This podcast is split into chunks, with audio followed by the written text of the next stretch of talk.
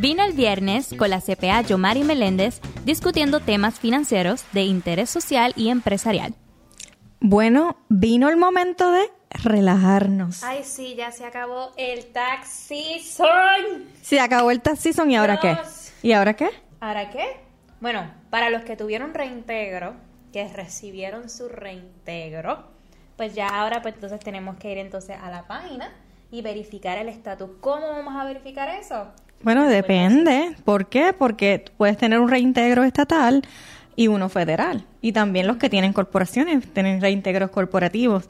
Así que el IRS tiene en su página una herramienta donde entras a la página del IRS y hay un enlace que dice Where is my refund?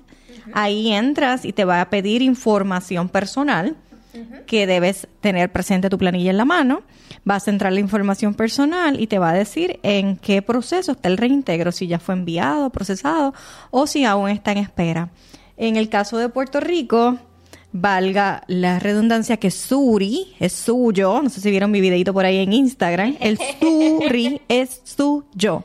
Claro que sí. Por lo cual, usted puede entrar periódicamente, por no decir todos los días, a su cuenta de Suri y allí puede revisar su cuenta de contribución sobre ingresos y escoge el periodo del 2022 y va a poder ver si su planilla está procesando o si ya fue procesada, va a poder ver si su reintegro fue emitido. Súper. Y Ahora, para las personas que le tocaron la dolorosa. Pero si fue emitido, también puede haber llegado de una cantidad menor, así que usted lo compara con lo que dice su planilla.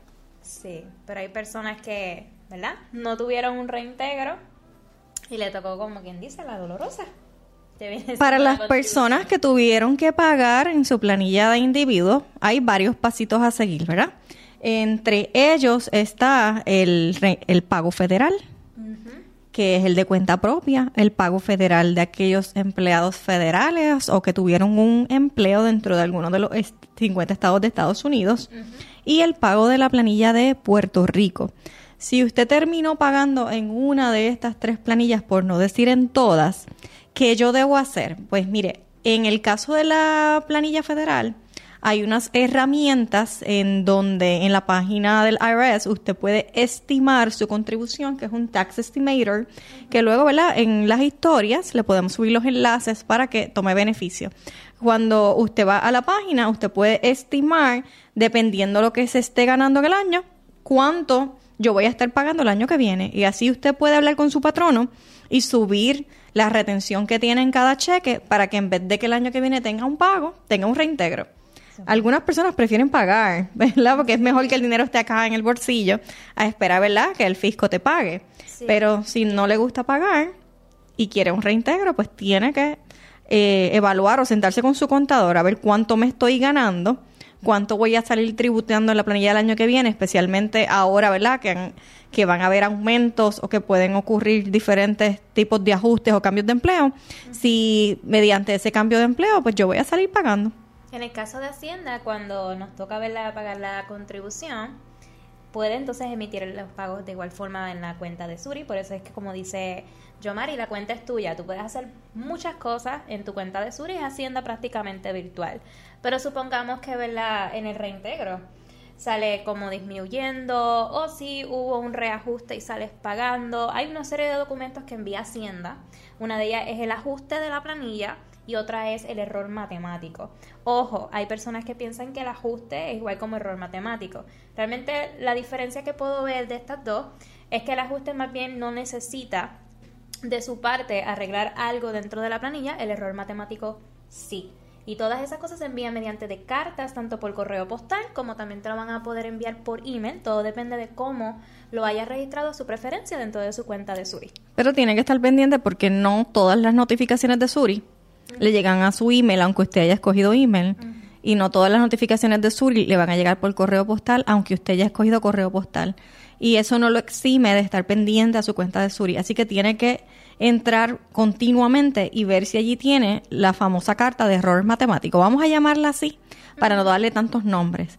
Lo que sí tiene que eh, valorar y entender es que no siempre una carta de error matemático significa que hubo un error matemático de parte del preparador o de parte suya.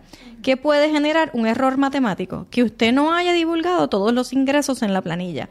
A lo mejor tuvo una W2 adicional, una 480 o alguna pensión que se quedó y Hacienda, ¿verdad? Encontró esa informativa allí en Suri y la colocó.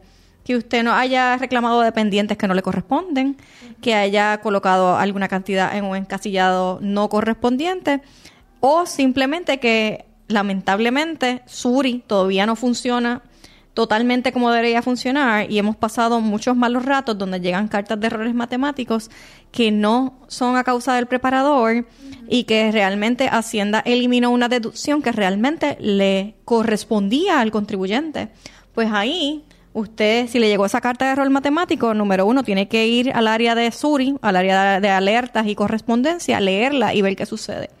Número dos, consulte a su contador y notifíquele que le llegó una carta para que el contador le pueda decir qué hacer. Número tres, una vez haya determinado qué hacer, usted puede ir a la página de Suri y allí va a ver directamente en la página de Suri un enlace externo, no, ni siquiera tiene que entrar a su cuenta, va a la página de surihacienda.pr.gov y vas a ver que hay un enlace en el área de, o sesión de planilla donde dice reclamación error matemático.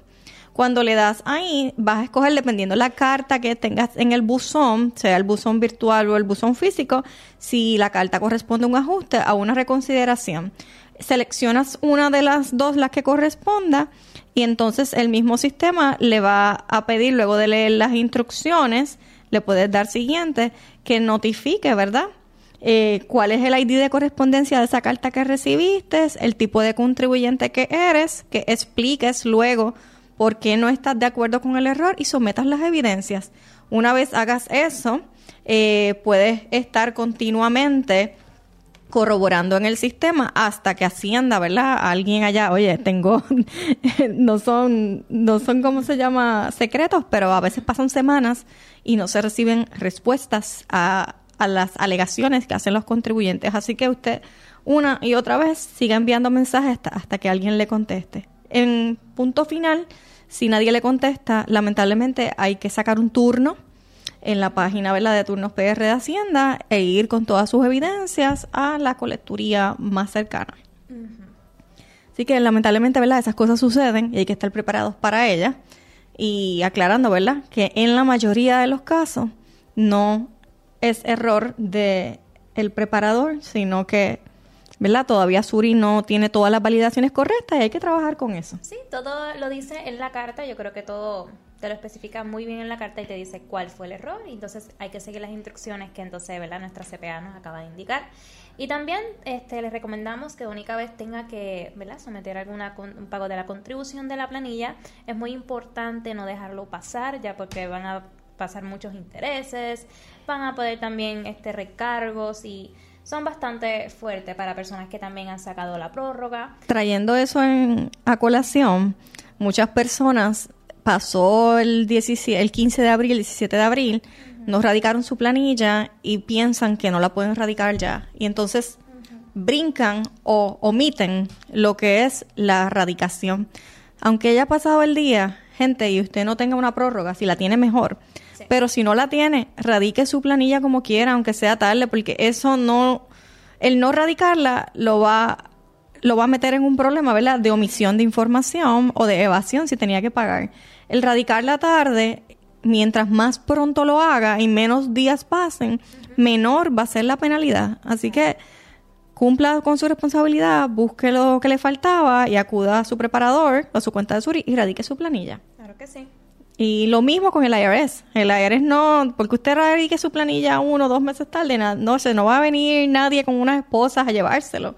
Es cuestión de que usted sea una persona, un contribuyente responsable y lo haga, aunque sea tarde. Claro que sí. Yo creo que todos tenemos que tener ese sentido de, responsabilidad y asumir ¿verdad? las consecuencias de lo que pueda suceder, pero mientras que se pueda evitar y también para poder recibir el menor impacto, vamos entonces a radicarlo. O si no lo has radicado, le recomendamos que lo radique. Los que tienen prórroga, pues sabes que la prórroga no va a alargar el tiempo que tenías para pagar. Su día para radicar era el 15 de abril. Su día para pago último era el 15 de abril. Si usted radicó una prórroga y la hizo sin pago, cuando usted radique su planilla, que tiene hasta seis meses posteriores a la fecha de erradicación, Y si usted sale pagando, Hacienda le va a calcular unos intereses desde el día que tenía que pagar hasta ahora, hasta el día que radicó. O sea que cuando le llegue ese cobro, no venga a decir que no me dijeron que me iban a cobrar una penalidad. Sí, si usted está pagando tarde, si no lo hizo. Por consiguiente, también en el caso de, de que hablamos ahorita de las personas que salían pagando, que podían hacer los pagos de manera electrónica o podían estimar el pago del año que viene, sepa usted que si sus ingresos no vienen de salarios totalmente y de pensiones o usted no está sujeto a retenciones como son las de servicios prestados y usted genera una serie de ingresos que lo ponen a pagar en la planilla, tanto en el IRS como en Puerto Rico, usted está obligado a hacer pagos de estimada que son cuatro pagos al año. Si usted no los hace, o sea, cuando el día que usted tenga que completar su planilla, si es un tipo de contribuyente como este, su planilla, aunque no haya llegado el 15 de abril, le va a calcular una penalidad por falta de pagos de estimadas a tiempo. Y mucha gente no sabe eso. No, no lo sabe porque es, son la mayoría de los cuentapropistas. Es correcto. Y estos cuentapropistas que son eh, emprendedores, todavía no se han convertido en empresarios, pues no se han orientado de la manera correcta y empiezan a generar ingresos y dicen, pues allá yo me las arreglo en el 15 de abril y llevo mi cajita de recibos y sobres y lo que salga pagando. No, no, no, no, no. Usted tiene que estimar cuánto yo me voy a ganar, porque para eso es un presupuesto. Usted tiene que saber de esa ganancia luego de los gastos que no van en una cajita, van en un sistema. O sea, usted no puede ser el emprendedor que allá maneja el negocio a lo loco y tiene y sigue cobrando y cobrando por ATH móvil cash y en la cuenta de banco y al fin y al cabo viene un 10 de abril a una oficina de planillas a pretender que dos horas le cuadren la contabilidad de un año. Eso no es ser un emprendedor. Eso es ser un vendedor, una persona que hace un tipo de, de actividad económica y allá cobró, cobró y cobró, nunca supo cuánto gastó y quiere descifrar de manera adivinadora o de manera con una varita mágica, ¿cuánto voy a pagarle a Hacienda? Y, y esa es, si usted quiere trabajar así, esa es la manera perfecta para que su negocio no crezca. Literal. ¿Y qué le puedo recomendar? Que se organice. Se acabó el tax season, de los errores aprendemos. No venimos aquí con la correa y la chancleta que tenía las mamás de antes. venimos, ¿verdad? Con el jalón de orejas y mucho amor. Claro que sí. a indicarle a usted que los errores se cometen una vez. Se aprenden. Y si lo has hecho dos veces y continúas así, ¿verdad? Ya no es un error, eres un patrón. Y ese patrón de una mala conducta aprendida o permitida se le va a pegar al negocio que usted quiere crecer y como se le va a pegar una mala costumbre, ese negocio va a llevar arrastrada esa mala costumbre que lo va a mantener arrastrando una patita. Sí. Y, y esas son las famosas personas que llegan aquí siempre hablando a veces un poco mal del contador anterior.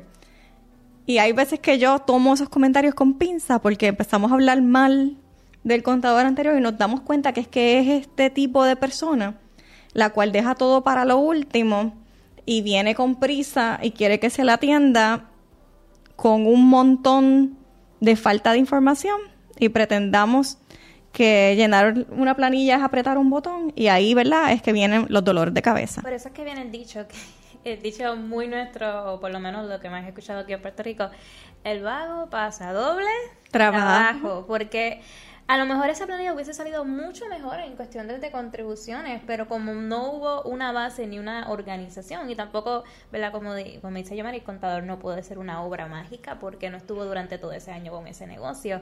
O sea que realmente si se hubiese organizado las cosas un poquito mejor, pues entonces yo creo que le beneficiaría siempre al, al, contribuyente. Le beneficia durante todo el año, ¿verdad? Aquí nosotros no somos planilleros ni hacemos planillas todo el año como hay otro tipo de negocio, ¿verdad? Son una oficina de contadores públicos y aquí damos servicio todo el año, por lo cual usted quiere manejar un negocio bien, no es para llenar una planilla, es para obtener una información que lo va a ayudar a tomar decisiones. Cuando la gente quiere comprar una casa, de momento aparecen, ah, porque yo necesito las planillas y mejorar las planillas y mis estados financieros porque voy a comprar una casa. Y ese es el momento de hacerlo, son uno o dos años antes de tú decidir comprar una casa para que puedas crear una historia crediticia que vaya de acuerdo a tus planillas. Pero si no lo has hecho ahora, es momento de que lo empieces a hacer. O sea, se acabó el tax season y no se acabó la vida del negocio. Se acabó el tax season y lo que hemos hablado aquí son cuatro cositas. Una, ¿dónde averiguo dónde está mi reintegro?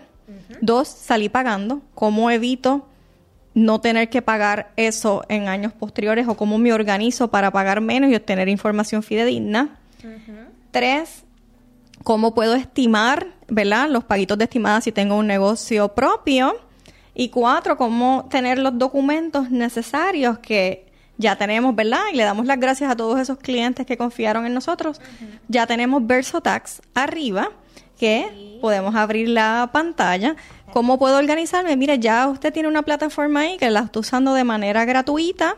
Le recordamos la dirección es www.versotax.com.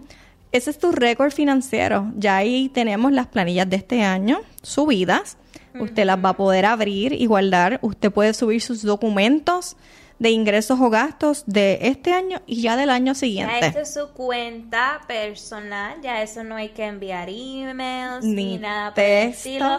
Es una plataforma 100% seguro, así que puede enviar todos los documentos consecutivos. De igual manera se van a enviar, como dijo la CPA, las planillas. Damos el ejemplo ahí de, Juana del Campo. Claro, y aquí en el área de Account and Lot of Documents, ahí van a estar los documentos que nosotros le subimos, que van a ser sus planillas radicadas y en la parte de arriba va a tener todo lo que usted suba.